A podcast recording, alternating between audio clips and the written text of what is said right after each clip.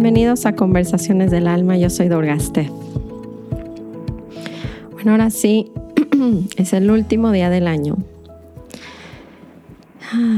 Ha sido impresionante todo lo que ha pasado. La verdad es que em, ha sido un año muy peculiar para todos en el mundo.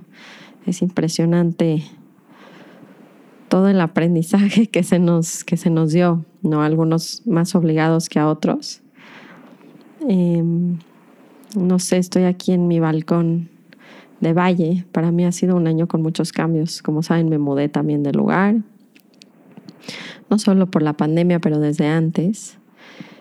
Y estoy un poco reflexionando en todo lo que pasó en este año les quiero agradecer pues por estar conmigo todo este año. Literal empecé casi hace un año, en octubre del año pasado.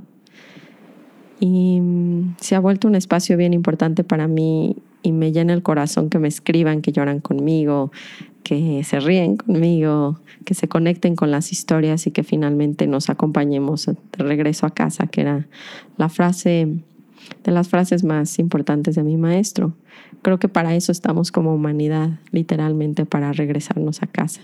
Entonces, todo lo que hagamos que esté en línea con eso, creo que va a tener eh, un propósito real para nosotros y para los demás, sea ser empresarios, pero con ese propósito, ¿no? Sobre todo desde dónde estamos actuando en nuestros roles. Como que ahí está la real diferencia, no tanto en el rol de si la empresa es, es este, ayuda o no ayuda, es más bien desde dónde estoy ejecutando mis roles en mi vida para recordarle a la otra persona que somos almas, que no somos solo personas en negocios o madres y padres o maestros o lo que sea. Entonces, pues para mí este siempre hace un espacio para literalmente quitarme todas las máscaras y hablarles con desde el fondo de mi corazón lo que me pasa en mis procesos con mis maestros y, y de eso se va a tratar este último podcast de los 10 aprendizajes em, pues más profundos que tuve este año y cómo me gustaría llevarlos conmigo, aplicarlos. Em, creo que se trata un poco de eso, el hecho que tengamos en nuestra cultura tiempos, ¿no? Es como logro que ir, evolucionando en este proceso que finalmente ya llegamos ahí, pero de alguna manera en nuestras mentes todavía no estamos. Entonces eso se trata antes de tomar nuestras tres respiraciones y hablarles de estas diez aprendizajes y reflexiones que tuve en este año. Em, estoy emocionada porque voy a volver a abrir inscripciones de la Sanga. Los que no conozcan la Sanga es una comunidad, es una tribu del despertar, literalmente hecha para que nos acompañemos de regreso a casa. Entonces les grabo meditaciones, clases de yoga, tenemos conversaciones del alma, o sea, esto pero en vivo. Entonces me pueden hacer preguntas, podemos tener reflexiones en el grupo y hacemos también este trabajo que me han estado escuchando del el trabajo de Byron Katie, que es The Work. Yo le llamo claridad, pero es una herramienta muy poderosa para mí. Entonces es, es, esencial que la tengamos en nuestra comunidad, en la sangre. Y por supuesto, bueno, pues empiezan a conocer a gente que está en esto y empiezan a tener un grupo de apoyo. Entonces, quien esté listo para esto, abro inscripciones como cada mm, cuatro meses más o menos y en enero vamos a volver a abrir. Todo enero van a estar abiertas las inscripciones a esta plataforma. Todo es en línea y todo se queda grabado, entonces lo pueden hacer a sus tiempos si es que no se pueden conectar en vivo o viven en otros lados y, y tienen otro horario por completo. Esa es una noticia. La segunda noticia es que voy a abrir este curso de claridad en febrero pero lo voy a hacer con Shivananda, con mi esposo. Y les vamos a enseñar literalmente cómo nos enseñaron a nosotros a, empezar a evolucionar nuestra relación y a usarnos como espejo, literal. Entonces eso va a ser en febrero. y por último, en marzo eh, voy a hacer un retiro presencial. Fui ahorita a un retiro en diciembre que lo organizaron unas personas hermosas y mm, salió tan bonito y me volvió a, dar como esa sensación de conexión que siempre está, pero sí me gusta mucho también verlos físicamente y tener ese espacio específico donde pues no están nuestras familias, no hay nada más que nosotros en nuestra cueva yogi. Entonces voy a querer hacer eso. Solo hay 33 lugares porque pues vamos a tener que ser muy responsables con lo del COVID y todo esto. Entonces vamos a tomar medidas de precaución, pero bueno, eso empieza en marzo. Entonces para eso ya también se van a poder inscribir ya. Después de todos estos avisos de mis proyectos de, de este año, pues vamos a darle a, a, nuestra respiración y a conectarnos. Y sobre todo sintiendo ese agradecimiento y esa conexión con todas las personas que se han conectado de todo el mundo, escuchando lo mismo que nosotros para seguir creciendo. Vamos a inhalar profundo. Exhalo. Inhalo. Exhalo. Última vez, inhalo. Y exhalo.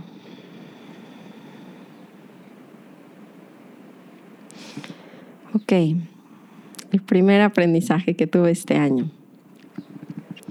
El primero fuerte que tuve es que la, la vulnerabilidad es una fortaleza muy real. Eh, desde niños nos han enseñado a no sentir y a no exponernos, ¿no? Creo que varios de ustedes me han escrito que, que agradecen esa vulnerabilidad. Yo la aprendí cuando conocí a Ramdas, porque cuando lo escuché, a diferencia de muchos otros maestros, su enseñanza viene a través de su vulnerabilidad, porque mm, no tiene miedo de compartir su proceso humano y creo que todos estamos sedientos para eso, justamente. Estamos listos para eso y estamos un poco cansados de una idealización falsa en nuestros procesos, porque lo que yo me he dado cuenta, muy fuerte, porque esto, esto tiene mucha profundidad. Cuando yo empecé la espiritualidad, el yoga, yo creí que se trataba de iluminar a la personalidad, quiere decir eh, dejar de ser egoísta, dejar de ser mm, ensimismada. No sé, tengo varios aspectos en mi personalidad. Creo que los que me conocen más personalmente sabrán que evidentemente tengo una sombra igual de pesada o más que las suyas. y me frustraba mucho que con la práctica mi personalidad seguía siendo la misma. Entonces era como llorar casi por odiarme un poco en mis puntos más bajos. Eh, mucha vergüenza como de dedicarme a esto por años, conocer maestros extraordinarios, tener herramientas increíbles y seguir sin poder iluminar mi personalidad. Y esto me tomó como tiempo cuando conocí a Ramdas, lo empecé a escuchar en su historia de su personalidad y fue como, ah, alguien más es igual que yo. y no hay problema. O sea, como que la idea no es es dejarnos de pelear con la personalidad y empezar a entender que compartir nuestros procesos y aceptarlos desde esa parte vulnerable, ¿no? De decir, ah, así es la personalidad, como que nos lleva a un paso más profundo donde nos empezamos a identificar con algo mucho más grande, que no es solo nuestra personalidad, sino con nuestra alma, que les he estado platicando mucho este espacio.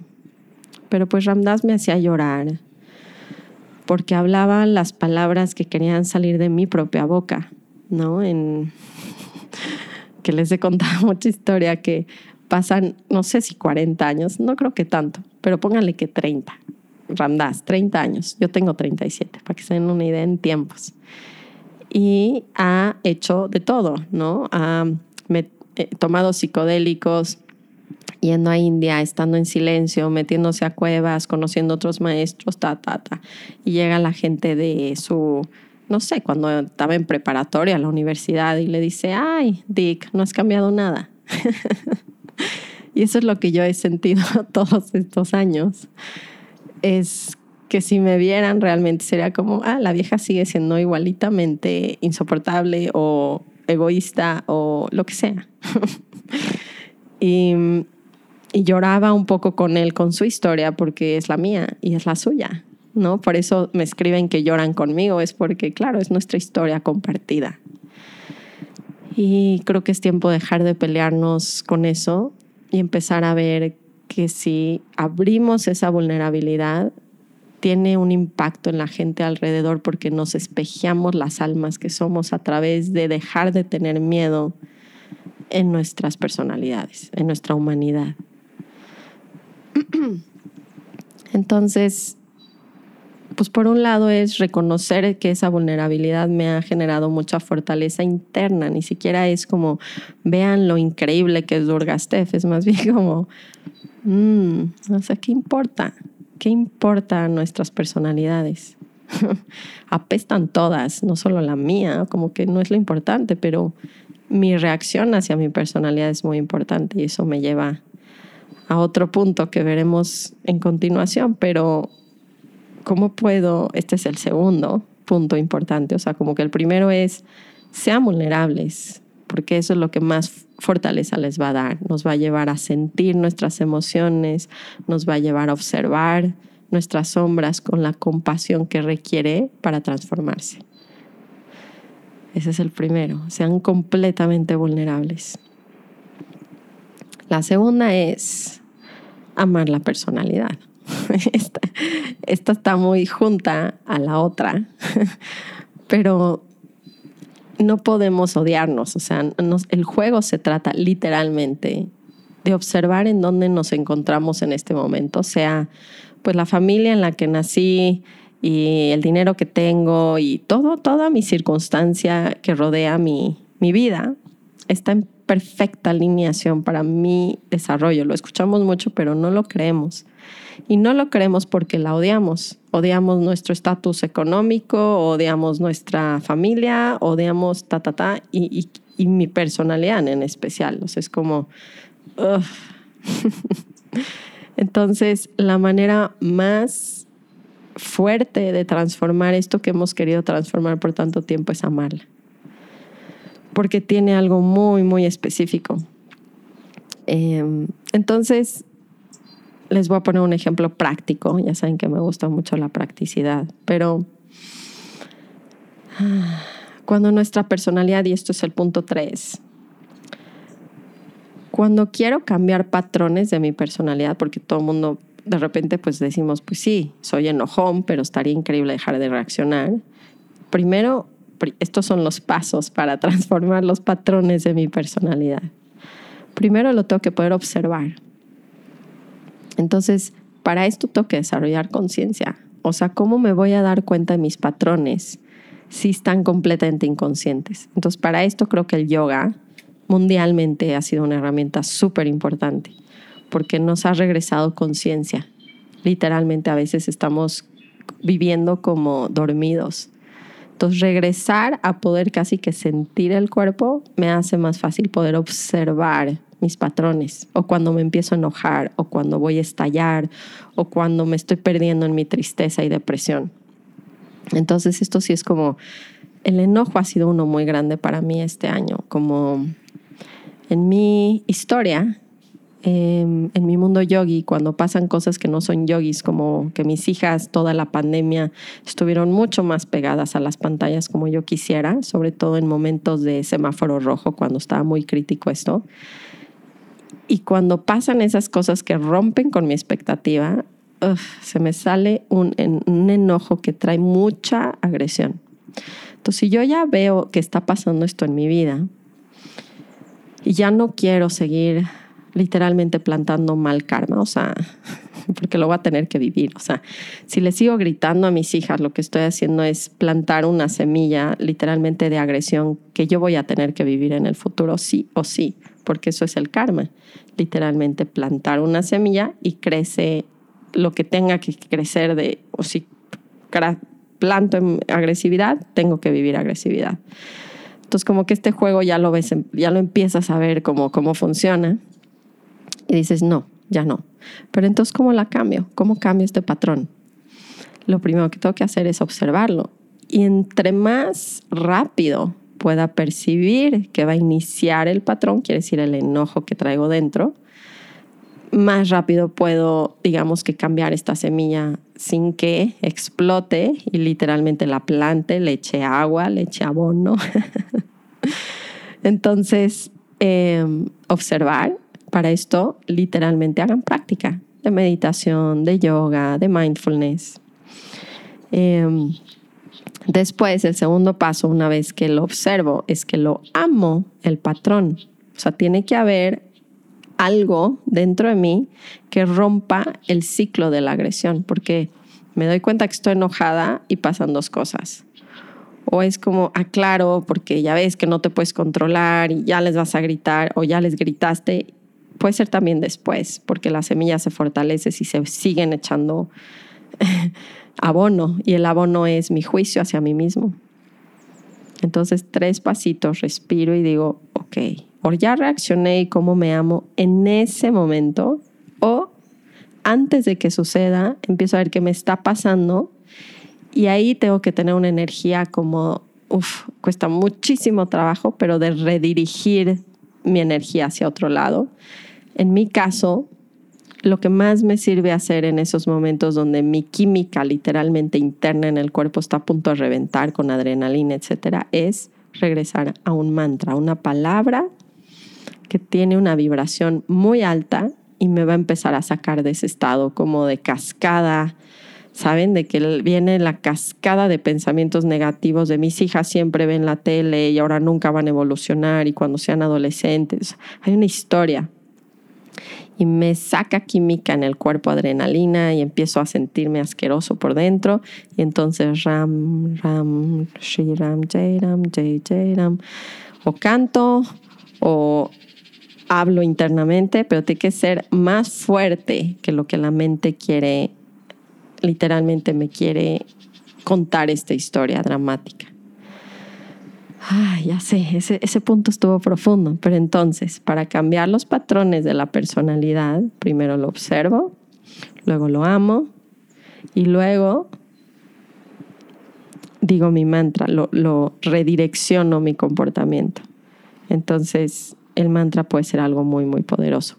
Ya me pidieron que grabe del mantra, les prometo que les voy a grabar un poquito más acerca de los mantras para que tengan más herramientas. Por lo pronto pueden decir Ram, que es el nombre como de Dios y los va a llevar a otro estado. Otro de mis favoritos es Om Namah Shivaya. Otro de mis favoritos es Om Mani Padme Om. O el de Ramdas, I am loving awareness. I am, soy conciencia que ama, soy el observador que ama, Ram, Ram, soy el observador que ama. Y hay algo que va a empezar a, a hacer un clic por dentro que nos va a ayudar a salir de ese estado. Ok, oigan, voy muy bien, pero ya vamos en 18 minutos, Dios de mi vida. no me doy cuenta cuánto hablo.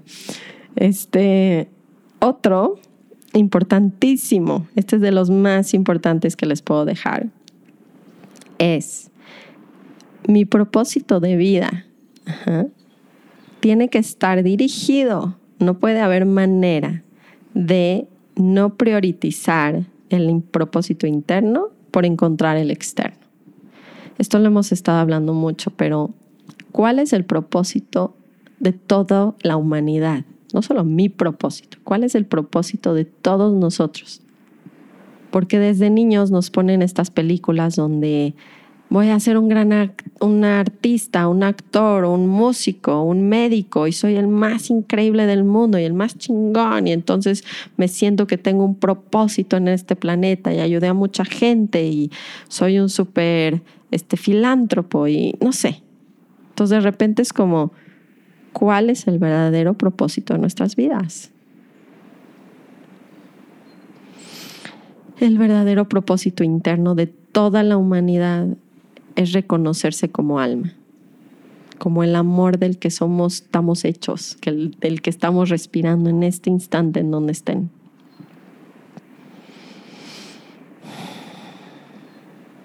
Siéntanlo en este segundo donde estén, en sus coches, en sus casas, en sus salas.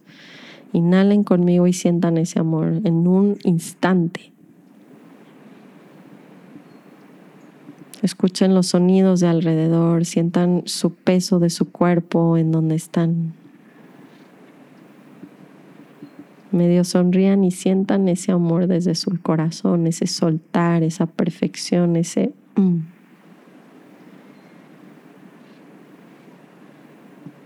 Literal ya cumplieron su propósito. en un instante. Ahora lo puedo mantener el resto de mi vida, esa es la pregunta. ¿Cuántas veces se me va a olvidar que literalmente soy el propósito? Que no tengo que hacer nada para convertirme en un ser valioso. Nada, no tienen que cambiar nada, no tienen que ganarse el estudio, no tienen que aplausos, no necesitan hijos, no necesitan esposos que les las o los este, esposas que los admiren, no necesitan nada más que una respiración sintiendo ese amor que ya somos. Y eso es todo el tiempo. Ese es el camino espiritual. ¿Cuántas veces me voy a acordar que ya estoy ahí, que ya estoy ahí?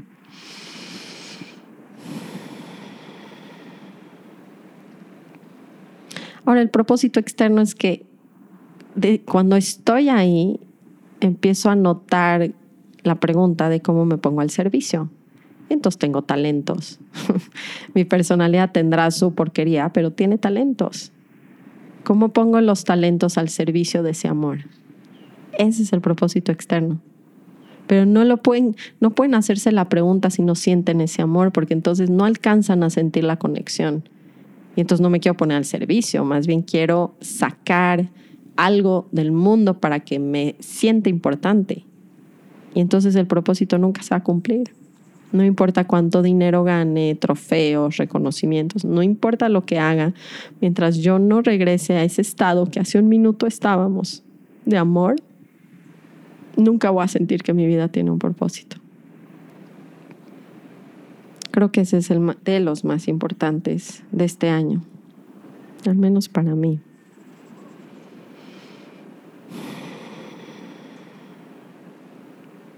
Ok, aquí les va uno muy bueno que ha sido uno fuerte para mí. Eh, las mejores enseñanzas y prácticas son las más sencillas, aunque nuestra mente se aburra. Aquí hay una parte del ego espiritual que yo he notado en mí este año donde quiero un mantra secreto. es que me da risa porque tuve que caer en, en una propia trampa mía buscando a, a un maestro diferente, no porque no quiera Ramdas, o sea, entiéndanme, es parte de mi luto, como decir, no, no, no, necesito tener a, mi maestro en vida, a mi maestro en cuerpo, necesito saber que voy a poder viajar y, ay, me dan muchísimas ganas de llorar, no saben cómo.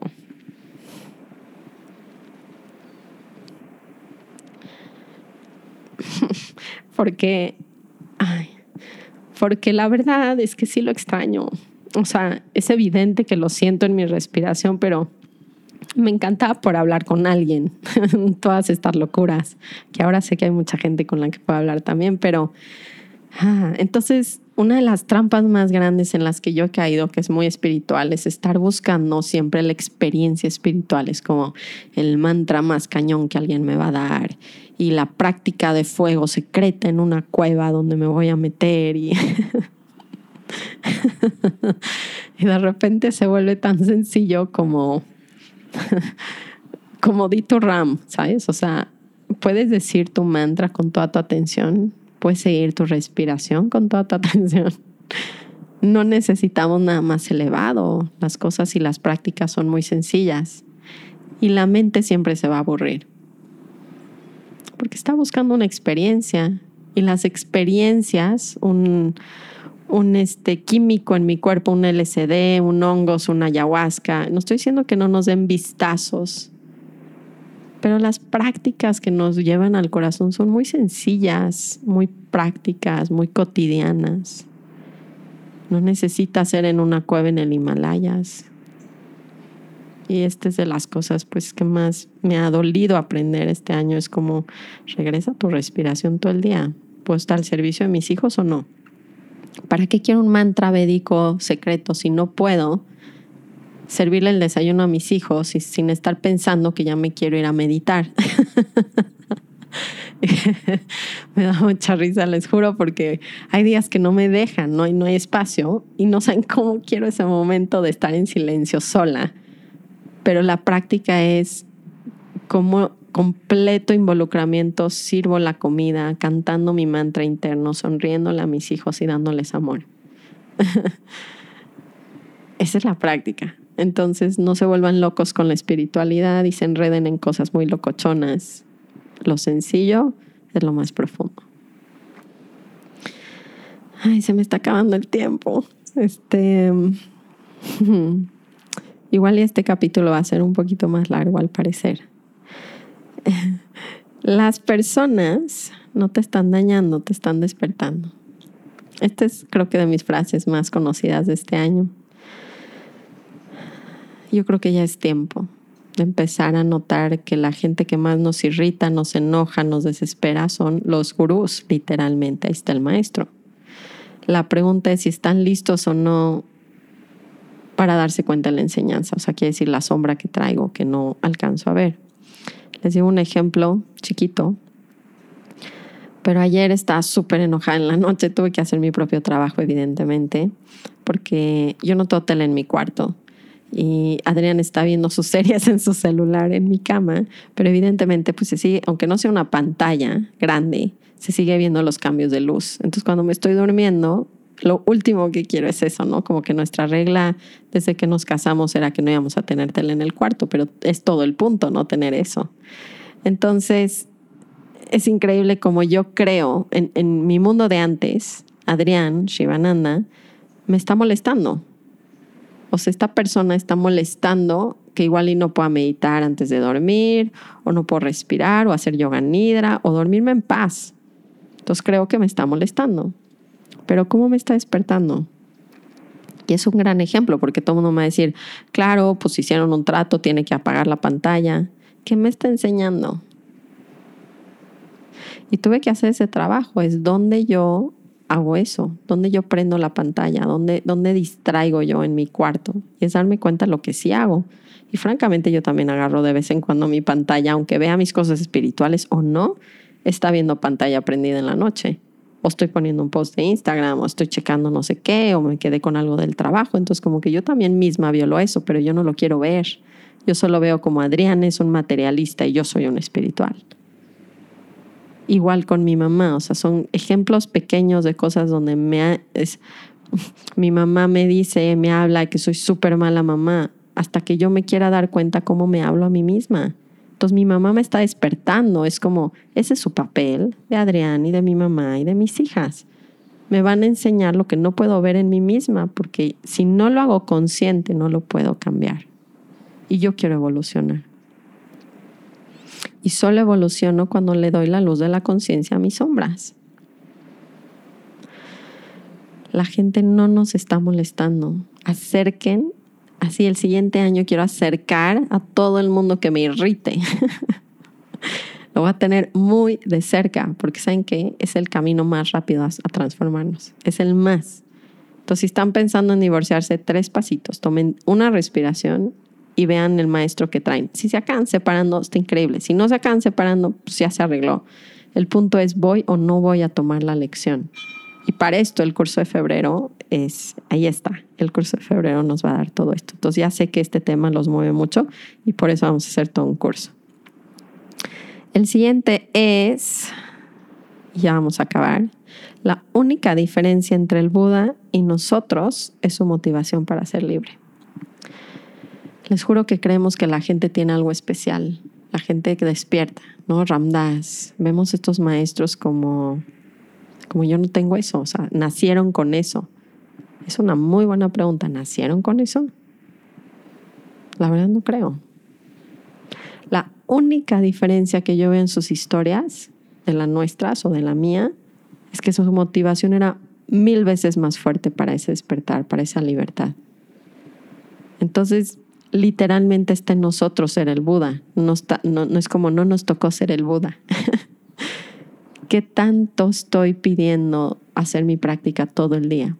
Ayer tuve un día medio iluminado en ese sentido, o sea, hubo varios momentos en el día en el que estaba consciente de mi respiración, en el que estaba diciendo un mantra interno, o sea, literalmente en vez de ser una práctica de una hora en la mañana, decidí en diferentes momentos del día hacer práctica estaba como si nada, tomando vino con una amiga, comiendo no sé qué, ah, cómo está mi respiración, I'm loving awareness otra vez. Y lo que sea necesario, hecho de works diarios, o sea, como que quiero tener claridad o no quiero tener, o quiero seguir culpando a mi realidad, de mi situación, de mi felicidad. Creo que este es el último que les quiero dejar, bueno, casi el penúltimo. O bueno, igual y me faltan dos más. Pero la única diferencia es la motivación y la verdad para eso cree la sangre. Ya, que no tenga pretexto, que tenga las meditaciones grabadas, el grupo de apoyo, la yoga grabada y un, y un grupo que se junta constantemente que me recuerda dónde tengo que estar, a dónde tengo que poner la prioridad en mi vida.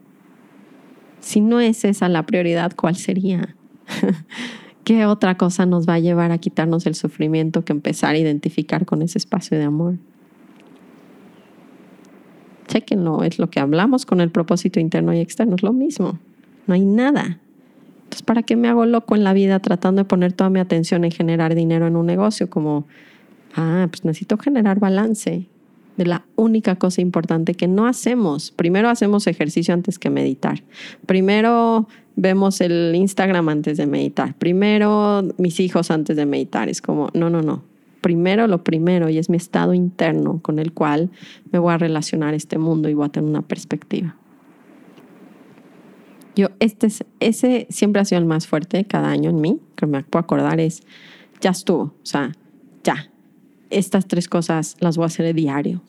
Y hasta que no se vuelva tan natural como lavarse los dientes, no lo, no lo voy a parar. Y cuando caigan en sufrimiento, acuérdense del Buda, porque eso es lo que son.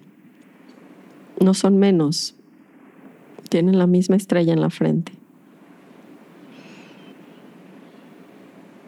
¿Mm? Uno muy, muy fuerte, muy, muy fuerte. Literalmente que nos ha dado COVID es regresar a confiar, a meternos en esa sintonía del universo y a darnos cuenta que el caos es parte de encontrar la luz y que es perfecto en el colectivo y en mi vida. Y si lo tomo con perspectiva, en vez de ser una desgracia, se convierten en enseñanzas. Literal y esto creo que lo vivimos todos en COVID de alguna u otra manera. La perspectiva espiritual es, ¿me doy cuenta que es un regalo disfrazado o voy a seguir pensando que estoy como maldecido y que el mundo está maldecido porque COVID fue un gran regalo? Y duele porque murió gente y se enfermó gente y perdimos negocios y perdimos trabajos y aún así fue un regalo porque ¿saben qué? Para despertar nuestra humanidad teníamos que sacudirnos a ese nivel para que todos nos pongamos de rodillas a nivel personal y colectivo y digamos, a ver, ¿de qué se está tratando el mundo? Mi vida, mi prioridad, mi familia, mi estado interno. O sea, ¿qué voy a hacer? ¿Qué hago cuando tengo tiempo? ¿Me conozco? ¿Quiero estar conmigo? ¿Quiero estar con mi familia? No sé en cuánta gente despertó en este año. Es un gran regalo, es una celebración. Yo sé que suena terrible, pero lo es. No ha terminado y ya lo veo yo, lo veo en la gente, en los ojos de la gente, en la sencillez, en el agradecimiento. Es increíble cómo nos despiertan estas cosas a veces. Ese es el del COVID este año.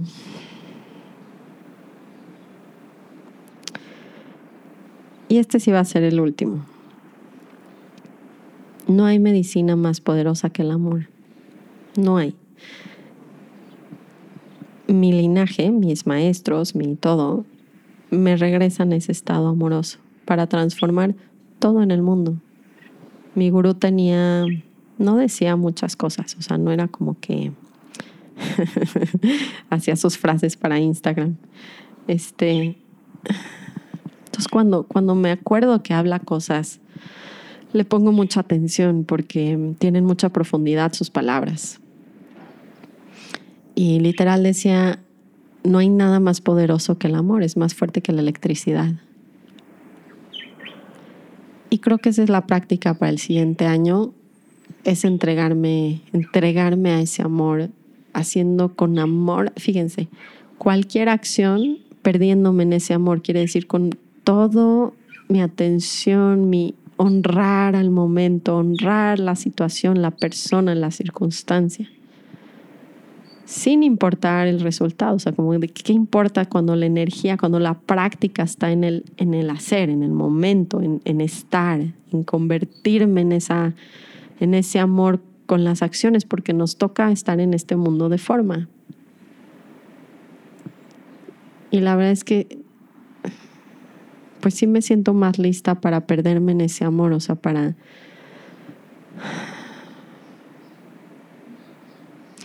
Esta historia de Jesús se las va a contar para terminar el podcast. Porque ha sido una reflexión muy grande ahora en mi vida. ¿Qué significa perdernos en ese amor? ¿Qué significa tener ese amor en todos los ámbitos? Reconocernos como ese amor. Entonces esto, bueno, lo conté en mi Instagram, pero ahí va. Eh, Maharaji no daba muchas instrucciones, ¿no? Pero yo quisiera preguntarle eso a fin de año. Es como, Maharaji, ya, dame una práctica. O sea, ¿cuál es la práctica? ¿Cómo me voy a iluminar? Y paréntesis, cuando literalmente le preguntaban cómo me voy a iluminar, ¿saben qué contestaba? Sirve a la gente. y entonces se frustraban y decían, no, no, no, creo que lo pregunté mal. Maharaji, alguno cómo elevo la kundalini, ¿no? Como que entonces ya suena más técnicamente espiritual. Y los volteaba a ver y les decía, alimenta a todos, ama a todos. y bueno, esas son las enseñanzas. Creo que para mi siguiente año no es medita en pranayama, no es hacer ejercicios de respiración, no es hacer yoga, no, no. Es sirve y ama a todos.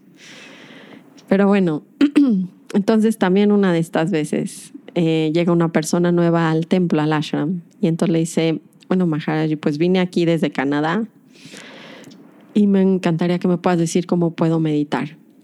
Y entonces se queda pensando Maharaji, el gurú, y dice, ok, medita como Jesucristo. Entonces esta persona se queda como, órale. Le dice, chao, ya, vete de aquí. Entonces lo manda como atrás del templo donde están todos los occidentales. Y ahí están platicando, ¿no? Ah, pues llegó uno nuevo y a ver, cuéntanos cómo te llamas y qué te dijo Maharaji. Y entonces les dice, no, pues yo le pedí una meditación y me dijo que meditara como Jesús. Y todos, no. ¿Cómo medita Jesús? O sea, empiezan todos con esta dinámica de cómo, cómo, cómo le hacemos? ¿Quién le pregunta? No le preguntaste. Entonces por fin se juntan y le dicen a Ramdas, los occidentales, le dicen, pues es que Ramdas como que nos da esta pena preguntarle a Maharaji porque tú que tienes más tiempo aquí, más palancas, pues le preguntas a Maharaji que, cómo meditaba Jesucristo. Está bien, entonces están en esta reunión en el patio. Y entonces llega Ramdas y le dice a Maharaji, Maharaji, pues nos dijiste que meditáramos como Jesús, como meditaba Jesús. Y entonces Maharaji se sentó en una quietud que pocas veces lo veían. Y dicen que si estaba volando un pájaro se detuvo a mitad en el tiempo. Es como si el tiempo se suspendió. Y se le salió una lágrima y les dijo, se perdía en el amor. Jesús se perdía en el amor.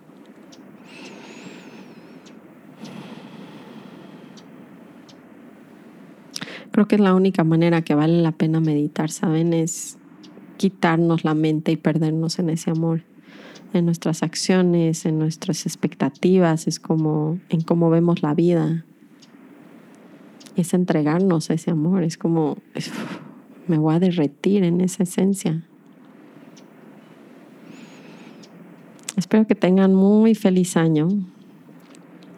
Los quiero muchísimo, no saben cómo les agradezco. Ha sido un viaje increíble este podcast y conocerlos a través de esta voz literal, porque no sé, cuando se conectan conmigo, literalmente siento que estamos todos juntos en esto. Y les agradezco porque lo han hecho posible y el hecho que lo escuchen me hace querer grabar más. Entonces, gracias. Em, les pedí que para el siguiente podcast me hagan preguntas y las voy a estar contestando, así que si no las han hecho, me las pueden mandar por correo o por Instagram. Y pues nada, feliz año. que se quede ese aprendizaje, que se quede ese amor y sobre todo que realicemos pues que ya, ya somos esa luz y ese amor. Los quiero mucho. Namaste.